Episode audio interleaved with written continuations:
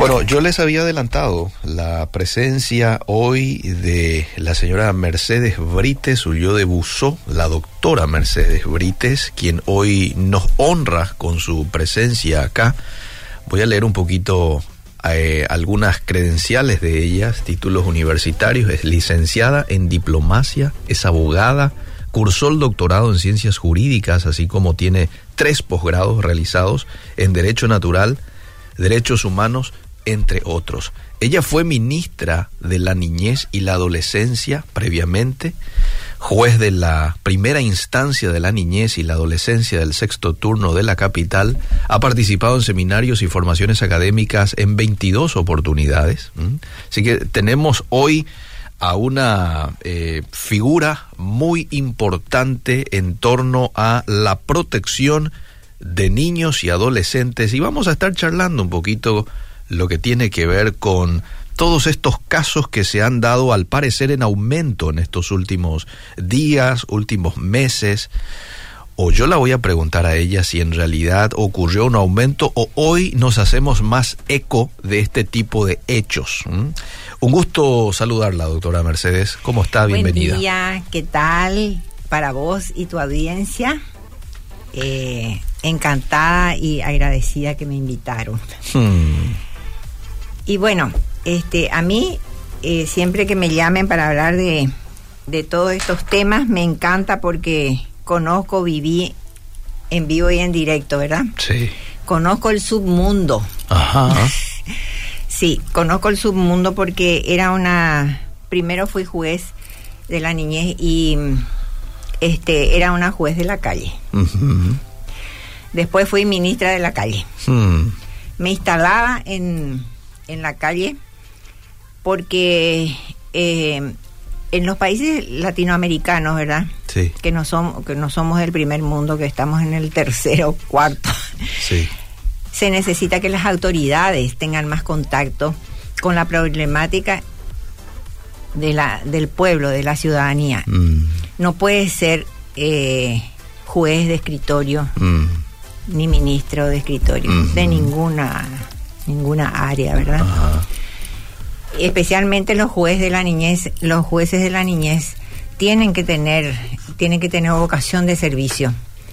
Porque el, lo que vos ganás no compensa con lo que tenés que hacer. Porque las necesidades son demasiado grandes. Ajá. Eh, ¿Qué sucede en este momento? La, los maltratos infantiles que después te voy a desarrollar, que se dividen, ¿verdad? Sí. Y cuáles son los tipos de maltrato infantil. Eh, los, los maltratos infantiles y los abusos, eso sucedió desde el que mundo, desde que el mundo es mundo. Mm. Tal es así que ya teníamos los griegos, ¿verdad? Que los niños que no, no servían para eh, en Esparta, ¿verdad? Que no servían para la guerra, Sí. eran arrojados, ¿verdad? Ajá. Este, en un precipicio o los chicos que nacían con que eran minusválidos y todas esas cosas, ¿verdad? el abuso y el maltrato infantil toda la vida existió. Mm. Ahora, en este momento, lo que estuvo eh, aconteciendo en nuestra ciudad se, se sale más a luz Mm. y eso es lo que estamos percibiendo, ¿verdad? Sí. Pero yo no veo una efectiva acción de parte de las autoridades, ni de parte del Poder Judicial, de los tres poderes del Estado. No veo una acción. Y, y la, la- las políticas públicas están desfasadas. Hay que actualizarse más Mm. y actuar más rápido. Eh, yo te mandé un recorte de diario de, de Sí, ABC. Sí, aquí lo, lo tengo. Eh, Eh, por lo menos el titular voy a leer un poquito, ¿verdad? Sí. Dice abuso infantil en edificio del Ministerio de la Niñez. Esto es el colmo. Esto se daba en el 2020. Sí. Bueno, eso salió creo que el 5 de septiembre, yo tengo la fecha. Sí. Eso salió en primera plana. Sí, sí, aquí. Bueno, y si sale en primera plana, Sí. ¿cómo no van a ver los diarios, lo, tanto el Poder Ejecutivo, Mm. el Poder Legislativo y Judicial? Mm. ahí se tiene que actuar de oficio. Y si dentro del poder, mm. dentro del poder ejecutivo, porque el Ministerio de la Niñez depende del, del presidente de la República, si no actúa, entonces ¿qué podemos esperar? No actúa. ¿Y sabes cuál? Alega por qué no, no actúa. Porque dice que no tiene, eh, no tiene rubro. Así dice. Entonces, los niños están, ellos están actuando como si fuera que los niños son material descartable. Mm. Y nosotros, nosotros en este momento, el, el capital humano más grande que tenemos en el país son es los niños. Los niños. Mm. Desde el vientre materno que se forma el niño mm. Hasta los 18 años. Entonces, la alta población paraguaya mm. es de... La alta población paraguaya son niños y adolescentes. Mm. Si esa franja etaria nosotros no cuidamos, mm. ¿qué posibilidades van a tener esos chicos de salir adelante? No, no van a tener. Porque en la, en la cabeza, en la mente está todo. Acá es como una computadora.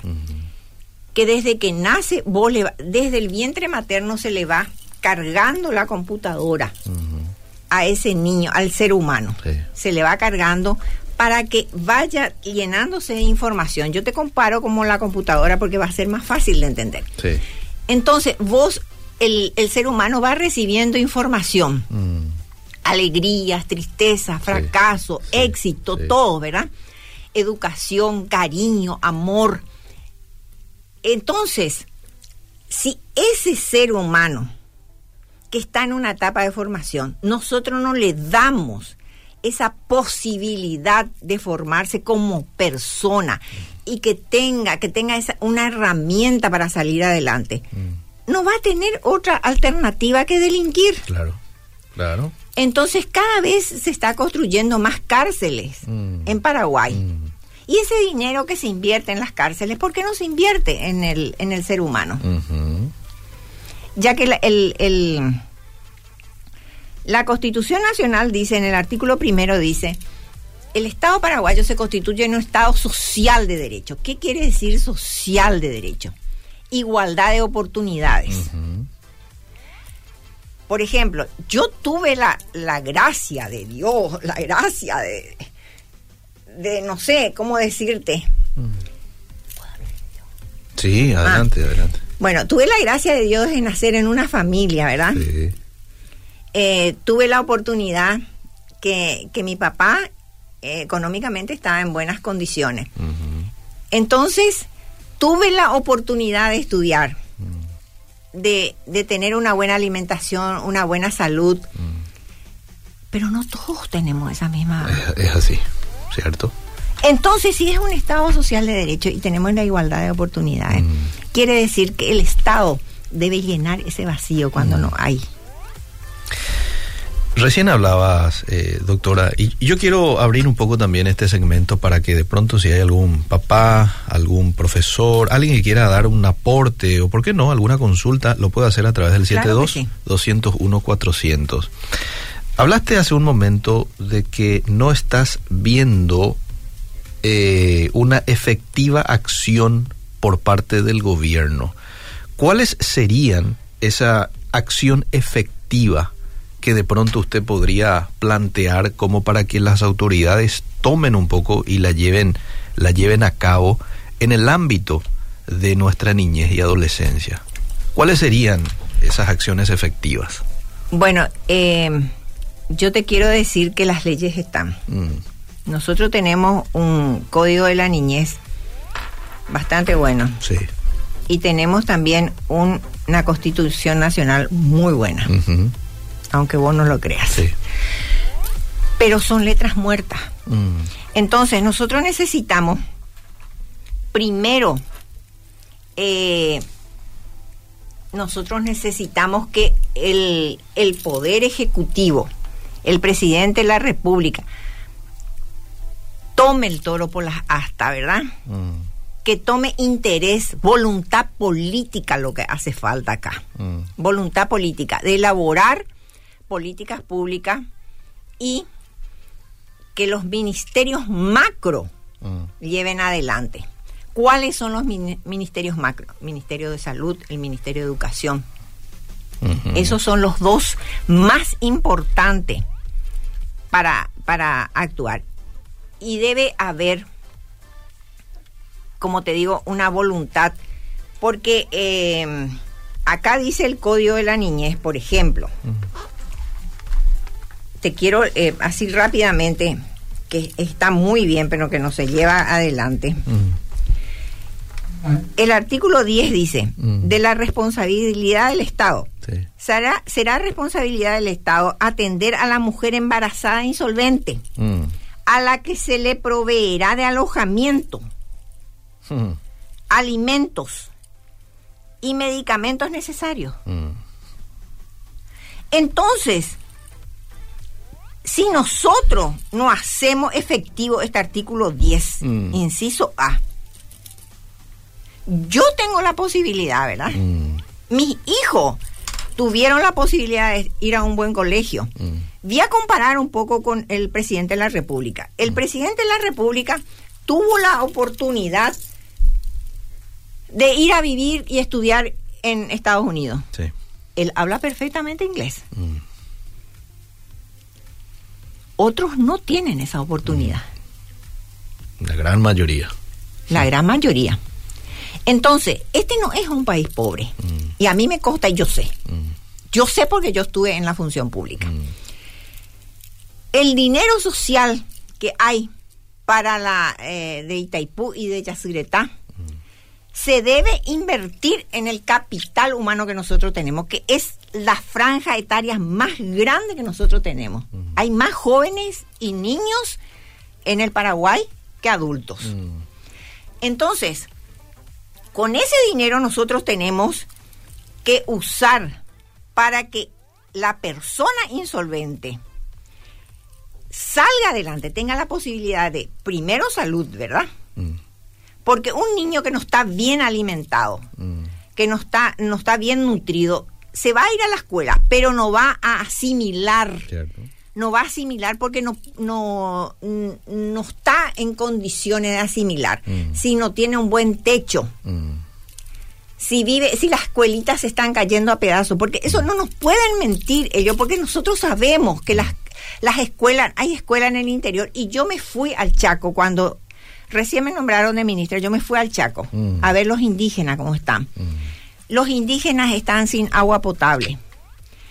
Eh, en el tema sanitario, mira, había, había medicamentos así y algunos, algunos instrumentales eh, médicos pero no había médico. Mm.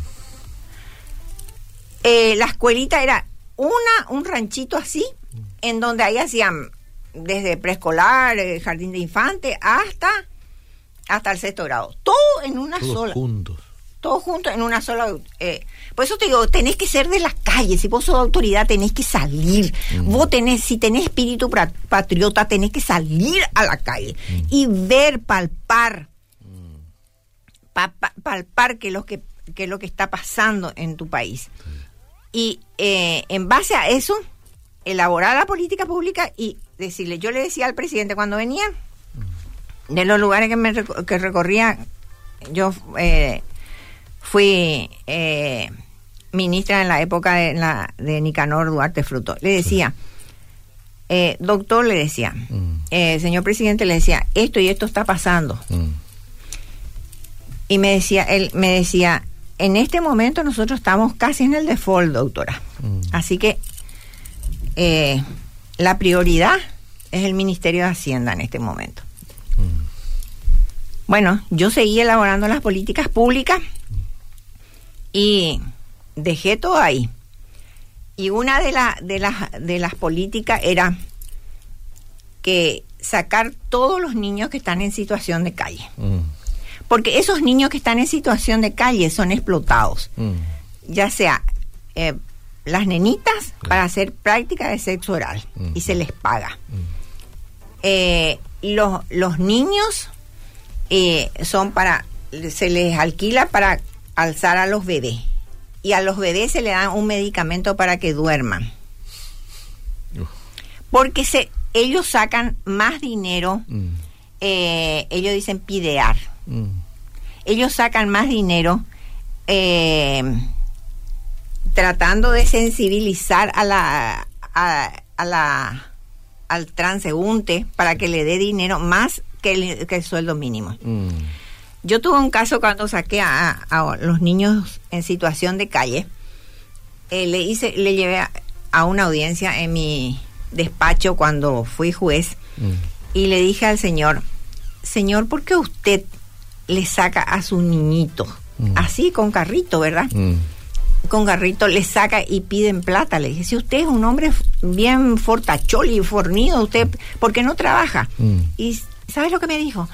Me dijo, yo trabajaba en un surtidor de Nasta. Mm. Esas estaciones de servicio. Y ganaba el sueldo mínimo. Mm. Pero el sueldo mínimo no compensa, se saca más en la calle. Pero este señor no se da cuenta que esos, esos sus hijos sacarán más pero tiene, a corto plazo. Mm. No mira que a largo plazo ese niño se va a llenar el cerebro de Claro. lo que está inhalando, sus pulmones, mm. No es el cerebro, el, los pulmones. Mm. Ganas más a costa de... A costa de explotarle a tu hijo. Y la explotación sexual, y me acuerdo una vez, creo que queda más cuando uno cuenta los testimonios. Mm. Me acuerdo que una vez yo estaba en la peluquería, pero estaba de turno.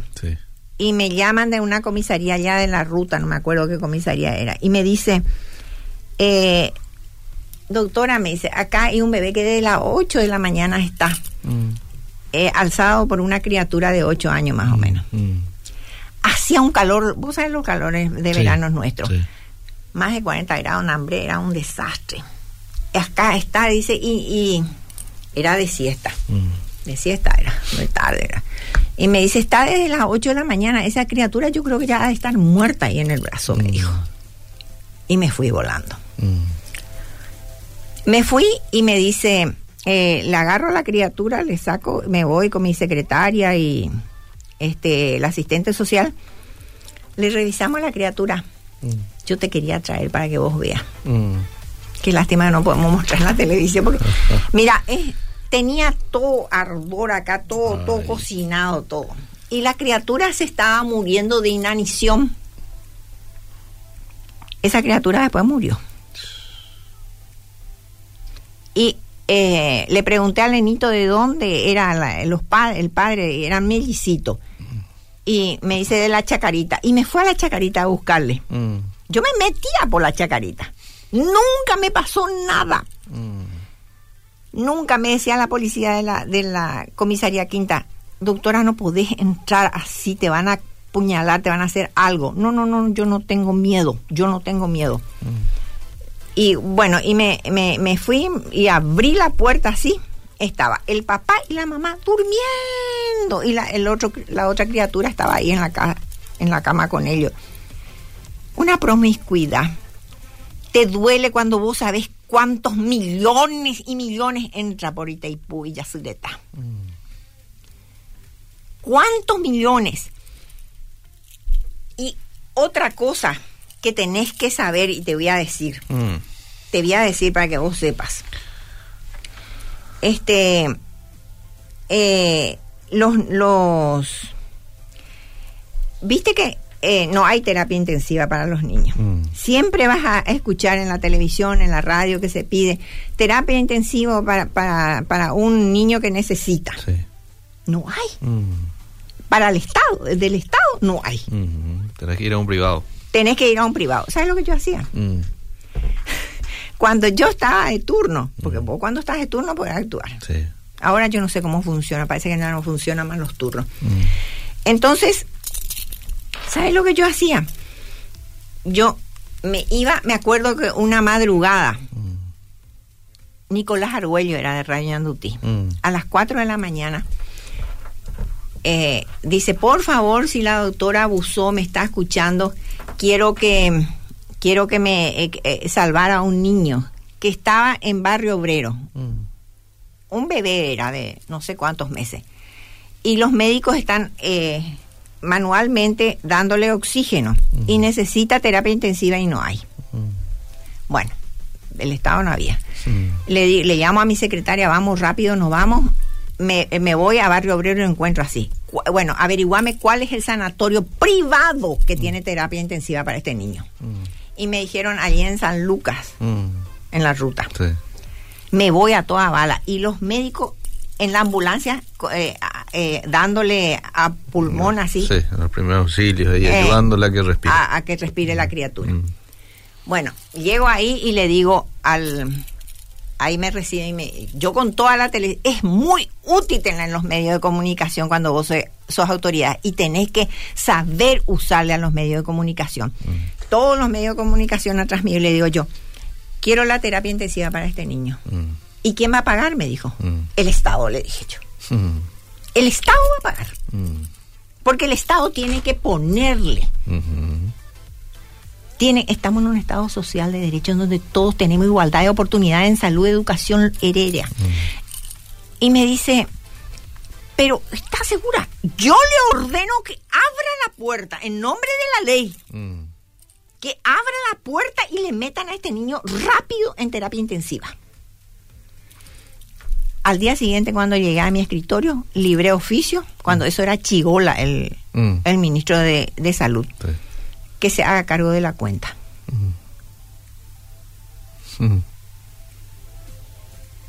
Entonces, si vos no tenés espíritu de servicio, no jures ante Dios y la patria. No jures, para mí es sagrado. Sagrado es Dios y sagrado es mi patria. No se puede. Mira lo que dice este artículo.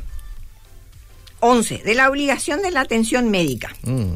Cualquier mujer embarazada que requiera urgente atención médica será atendida en la institución de salud más cercana, institución de salud, no dice privada ni pública, mm. más cercana del lugar donde se encuentre. La insolvencia mm. del requirente, o sea, de la embarazada, o la falta de cama u otros medios de la institución requerida no podrá ser invocada por la institución de salud para referir o rechazar a, para referir o rechazar a la mujer embarazada con trabajo de parto mm. y que requiera urgente, urgente atención médica. Mm. Clarito. Sin antes recibir el tratamiento de emergencia inicial. Bueno, la insolvencia y la urgencia del caso no implica discriminación en cuanto a su cuidado y asistencia en relación a los demás pacientes. Mm. Vamos a suponer que llama era. Se va en colectivo para ir al hospital mm. y quiere, eh, en ese momento pasa frente al sanatorio La Costa. Por decirte, se le rompe el, la bolsa de, y, ya va a tener ahí. Mm. El chofer del colectivo tiene la obligación porque, ay, de tanto que sé, no sé para dónde me voy por las ramas.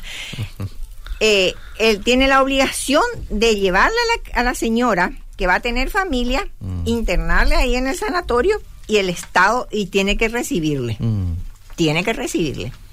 ¿Vos tenés conocimiento de eso? Sí, sí, sí. Ahora me estoy enterando. Mucha gente se está enterando. Este, en realidad yo sabía. El artículo 54 sí de la Constitución Nacional, no es el código, que es lo máximo que nosotros tenemos, de la protección al niño, dice, mm.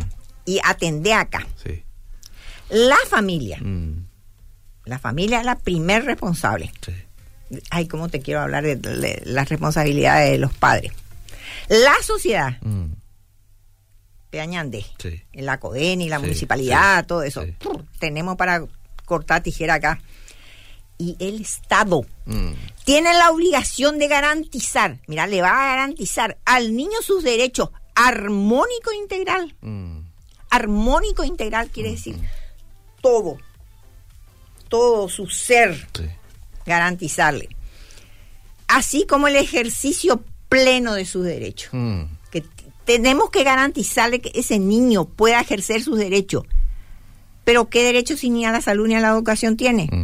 Protegiéndole, atender, protegiéndole contra el abandono, la desnutrición. Mm. Atente Ministerio de Salud contra la desnutrición, mm. la violencia, mm. el abuso. Ahí está el abuso sexual que tanto. El tráfico y la explotación. Hay cuántos niños que son traficados para tráfico de órganos. Sí y la explotación. Explotación es lo que yo te estaba contando que se le explota a la criatura para recaudar fondos. Mm.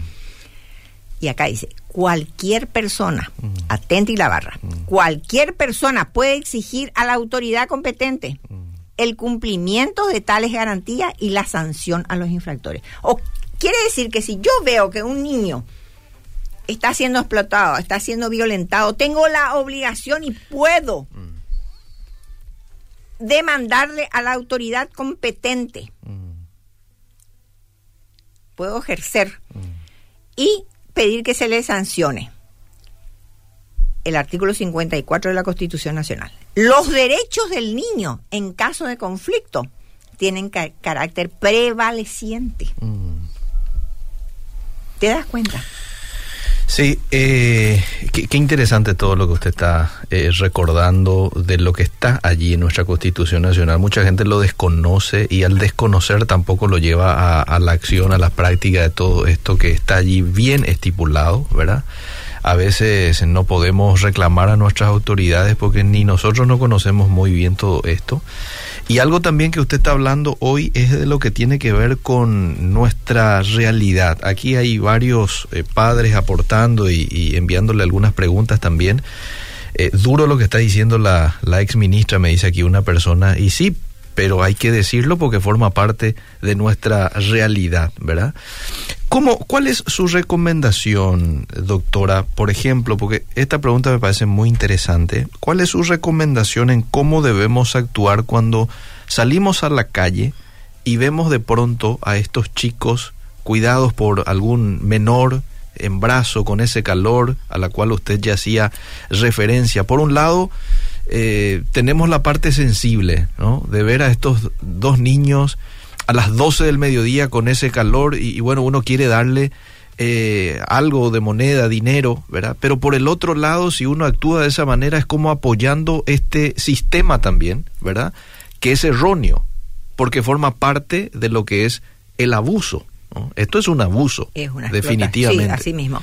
¿Cómo usted recomienda que podríamos actuar en situaciones así? yo nunca doy plata. Porque es como vos decís, es eh, convertirte en cómplice mm. de un sistema mm. totalmente corrupto. En todo caso, bien. Y acá dice, cualquier persona puede exigir a la autoridad competente el cumplimiento de tales garantías.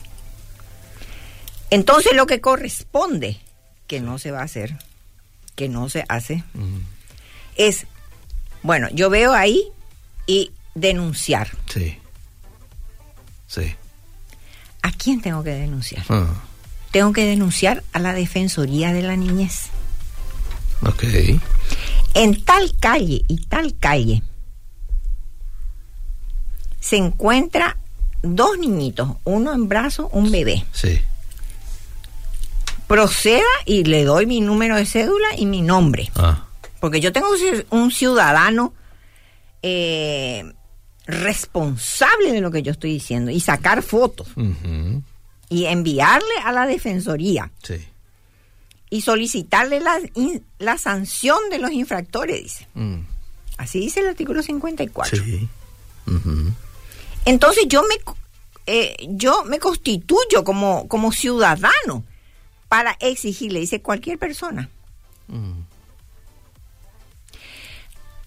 Mira, no es eso, eso que te, no es justificativo cuando te dicen algunas mamás o algunos papás te dicen eh, yo no tengo con quién dejar mi hijo. Mm.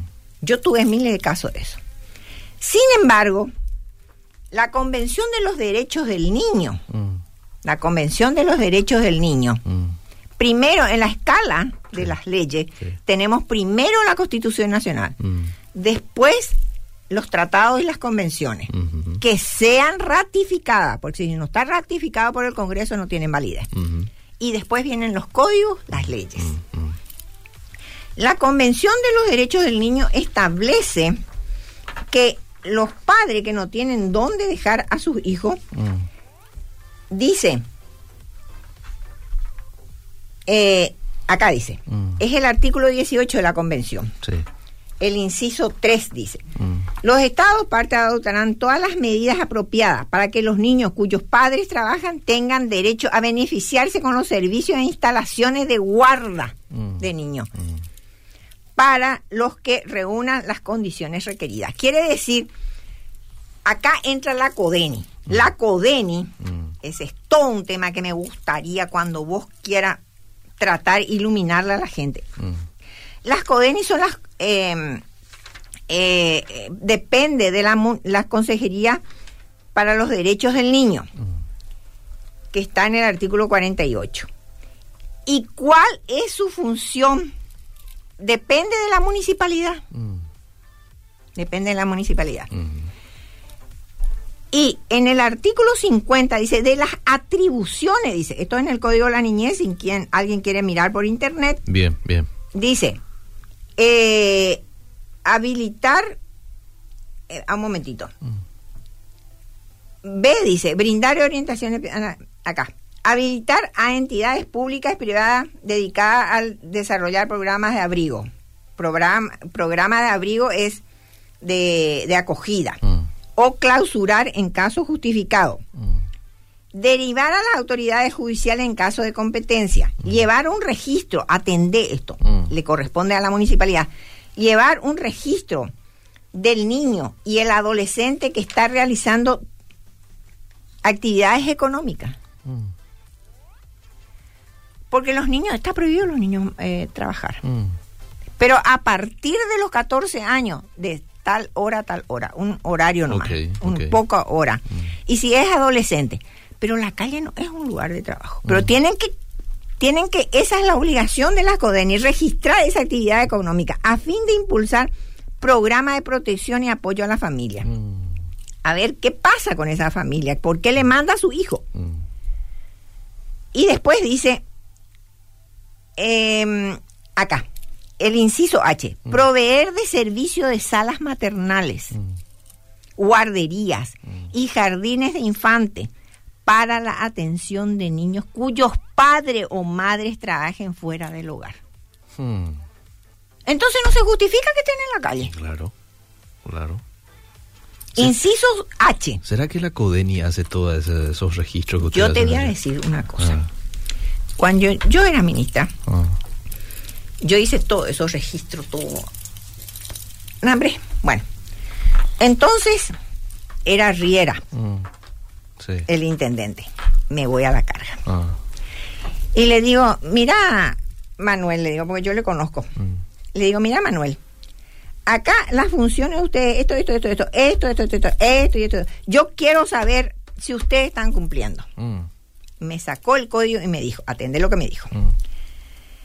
La, la, la municipalidad, la, la Consejería Municipal por los Derechos del Niño, que la, la, la sigla es CODENI, estará a cargo de un director integrado profesional, eh, de reconocida trayectoria del servicio de su comunidad. Mm. Las municipalidades acá mm. determinarán la creación de estas oficinas según las necesidades mm. y la disponibilidad de los recursos humanos y materiales. Yo no tengo plata, Mercedes, me dijo. Y la ley me ampara porque dice que yo puedo tener, hacer funcionar la CODENI mm. de acuerdo a las disponibilidades de recursos humanos y materiales. Peaje dice mm. plata. Entonces acá hay una trampita. Mm. Bueno, mira la cantidad de mensajes, doctora. Definitivamente vamos a volver a invitarla. Usted no desarrolló ni el ni el 10%, creo, de todo lo que tenía. No, no, ni el 1%. Acá, por ejemplo, te quería leer por qué, por qué es tan importante. Sí. El, el, el el Instituto Interamericano del Niño, mm. que eh, depende de la OEA, mm. así como UNICEF depende de las Naciones Unidas, el Instituto Interamericano del Niño depende de la OEA. Y dice, así rápidamente, para que te des cuenta lo rico que es esto, mm. dice el Instituto Interamericano del Niño. El niño se encuentra en un periodo periodo especial de su vida, mm. en el que está en juego el desarrollo de sus potenciales, que es lo que yo te dije. Acordate la computadora que vamos cargando de información. Por lo que es un sujeto de derecho especialísimo, no es especial, especialísimo, mm. dotado de una protección complementaria, complementaria. O sea que, aparte de la protección que tiene, tiene que ser otra más. Mm. Pues se debe agregar nuevas garantías mm. por sobre las que correspondan a todas las personas, reconociendo su calidad de ser en desarrollo. Mm. Está en una etapa de desarrollo. En esta perspectiva es fundamental asumir que cualquier injerencia indebida en sus derechos afecta su vida actual, pero también le va a marcar sus futuros posibles, mm. sus futuras posibilidades. Y claro, le va a marcar un niño que es maltratado, que es abusado, que le queman con cigarrillo, porque tuve también un caso de una niñita que le quemaban con cigarrillo porque lloraba. Mm. Esa yo le di en adopción. Dios mío. Mm. Tengo las fotos, tengo las fotos y vos ves. Y, pero le di en adopción y estoy feliz. Yo todas las adopciones que yo hacía rápido, yo misma llevaba los oficios, mm. porque, eh, ¿sabes qué? Demasiado me gusta. Mm. Me apasiona. Qué bueno que haya personas así. ¿eh? Y yo sé que es el caso de mucha gente también. Tiene un, un llamado especial a tratar a, niños eh, y adolescentes susceptibles, así como los que estamos mencionando. Permíteme leer un poco algunos mensajes, porque la gente está participando. Dice, mi marido me abandonó con un bebé de cuatro meses, tuve que hacer terapia y por mis secuelas la psicóloga detecta que él es psicópata integral, ahora me amenaza eh, para sacarme el bebé. Estoy aterrorizada porque él no le quiere al bebé como un ser humano, sino como objeto de su propiedad y obviamente no le va a dar el cuidado integral, emocional, familiar, psicológico al bebé. ¿Cómo ve la justicia de la niñez estos casos? Dice. Te leo, Ceci, si quieres hacer. Vamos, vamos. Bueno, dale. En ese caso, esta señora tiene que tiene que tener un diagnóstico porque no le puede sacar el bebé. Al contrario, si ella tiene un diagnóstico que él es un psicópata, mm. inmediatamente ella puede pedir la pérdida o la suspensión de la patria potestad. Ok.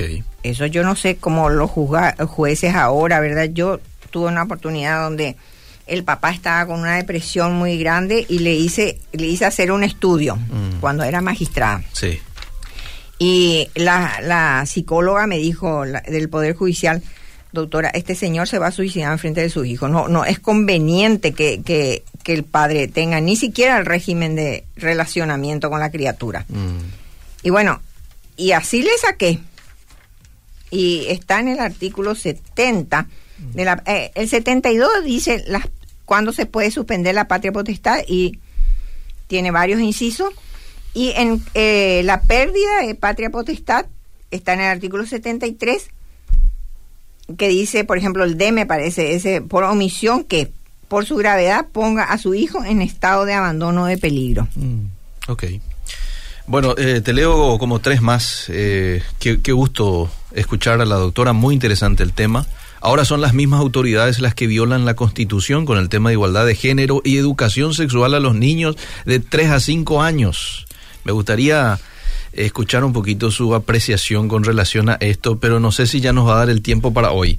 Definitivamente vamos a tener que pero, agendar. Sí, es, eh, sí, pero rápidamente voy a decir. Vamos, y con esto es muy importante. Eh, bueno, nosotros tenemos que estar en conocimiento, que, que no todos están, ¿verdad? De, del nuevo orden mundial, que nos atacan a, las poblaciones con la ideología de género y le hipersexualiza a los niños. Con todos esos dibujos y este la eh, la en la, en, el, en la educación que le dan mm. en el propio colegio. La mente del ser humano no está preparada, tal es así que te voy a dar nomás un ejemplo, eh, no está preparada para, para administrar eso. Definitivamente que no. No. Por ejemplo, eh, ¿por qué la ley del alcohol dice que está prohibido suministrar y vender bebida alcohólica a los menores de 20, mm. siendo que a los 18 ya se es mayor de edad? Mm. ¿Por qué? Porque nosotros hicimos un estudio científico mm. donde el ser humano antes de los 20, su, físicamente su organismo no está preparado para recibir alcohol. Por más que vos seas mayor de edad, no podés. Yo estuve, te voy a decir que cuando vos estás en un país mm. eh, civilizado, aunque no sé hasta qué punto, porque hay, eh, hay mucho, en este momento Estados Unidos está pasando por una situación muy delicada con, con respecto a las armas me fui a Washington mm. y estaba en la casa de la hija de unos amigos mm. en un departamento de ella austriaca. Sí. Y me, eh, me dijo, vamos al supermercado a comprar algo. Mm. Y ella compró, yo no tomo bebida alcohólica, pero ella compró para ella. Y le dicen ahí en, la caja, le dicen, eh, su documento, por favor. Sí. Porque tenía un aspecto muy jovencita. Y le dije, ¿por qué te pide? Ah. Y me dice, porque acá si desconfían que vos sos menor de edad, mm. no te venden la bebida alcohólica. Mm. ¿Qué te parece? Entonces, si nosotros estudiamos, leemos, si estamos informados y formados, mm. entonces vamos a darnos cuenta de qué se trata la ideología de género a mí te juro que me, me, cayó como una bomba en el estómago cuando le interpelaron a la ministra de la Niñez mm.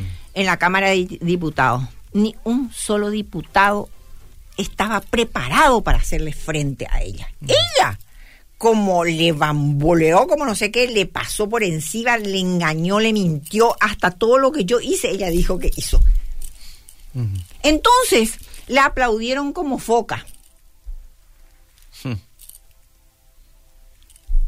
¿Y dónde estaban los padres? Estábamos un puñito de 20 padres o 30 padres locos, estábamos ahí en la plaza frente al Congreso. Pero cuando pasa una violación a tu hijo, cuando le abusan, no vas a estar exento, no vas a estar exento.